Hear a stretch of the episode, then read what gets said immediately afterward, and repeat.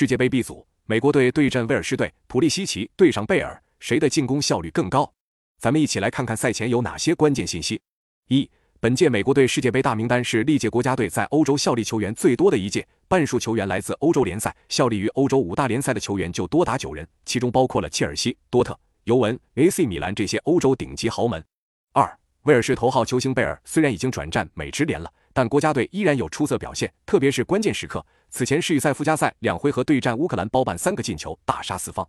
三、美国队的切尔西攻击手普利西奇，尤文中场悍将麦克尼，里尔重点培养的小维阿，多特中场雷纳，AC 米兰中后卫德斯特。这支全新的美国青年军平均年龄刚过二十四岁，是卡塔尔世界杯三十二强中最年轻的队伍之一。